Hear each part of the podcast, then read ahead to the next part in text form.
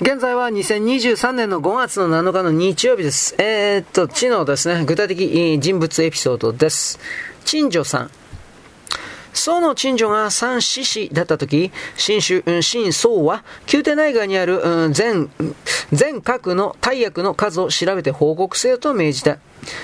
ジョーは受けたまわりましたというだけで報告しなかった。帝はしばしば催促したが、ジョーは一国に報告しないので、帝が七姿勢に命じて質問させると、ジョーは、天使は春秋に富んでいるから、もし不幸が充実しているのを知れば、おそらく、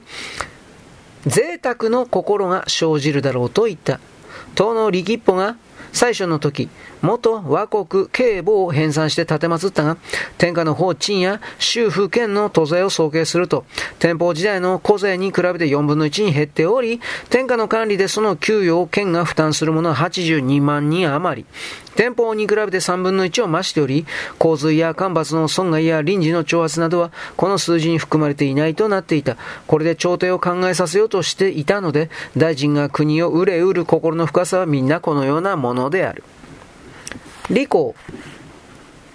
宋の李公が最初だった時、王丹は三、三地政治で、西北に戦争があって政務が忙しく、食事も遅れがちであった。王丹は禁じて、どうした、どうしたら座って太平をもたらし、のんびり無事に過ごせるだろうかと言った。李公は、いや、少しくらい心配があり、忙しい目をすれば、警戒心で引き締まれるのだ。いつか使用が安穏になってしまえば、朝廷は帰って必ずしも無事で済まなくなる。ことわざにも外が安らかなら、必ずうちに災いがあるというし、人間でも病気になれば、いつも病気が気になって癒そうとするものだ。私が死ねばあなたはきっと最初になろうし、そして、これをと和睦を結ぶだろうが、国境が無事になった暁には、帝が次第に、キャシャ、シャタに、えー、合成。まあ、贅沢のことなんですが、シャタになるだけであろうと。これには王丹も相辻を打たなかったと。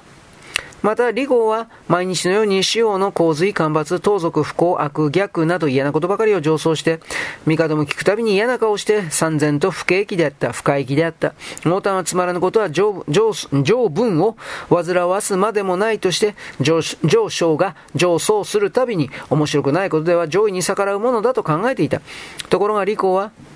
主上は少年だからまさに司法の、えー、元難を知らせ、常に憂慮の心を持たせておくべきで、そうしなければ血気盛んで、家を下部音玉や牙狩猟に走らせるか、土木や公平や投資などを始めるだろう。私は老いてそこまで見届けることはできないが、これがいずれあなたの心配になるだろうと言った。李公が死んだ後、秦州は吉丹と和を結び、成果はこの目を通じてくる。そこで大山で、えー、伺ったり、封印で勝ったり、宮廷を造営したり、廃れたホットを調べたり、抗議させたり、そういう日々を送るようになった。王丹はこれを進めてやらせる王金尺や帝イラの手口を見て、諌めようとしたらもはや手遅れであり、退職しようとしたが、主上の行軍は変わらなかった。こうなって李公が遠くまで見抜いていた見識を知り、感嘆して李文政は真の聖人だったと言った。サデンによると、秦と蘇が遠慮で、えー、秦と蘇が遠慮でぶつかったとき、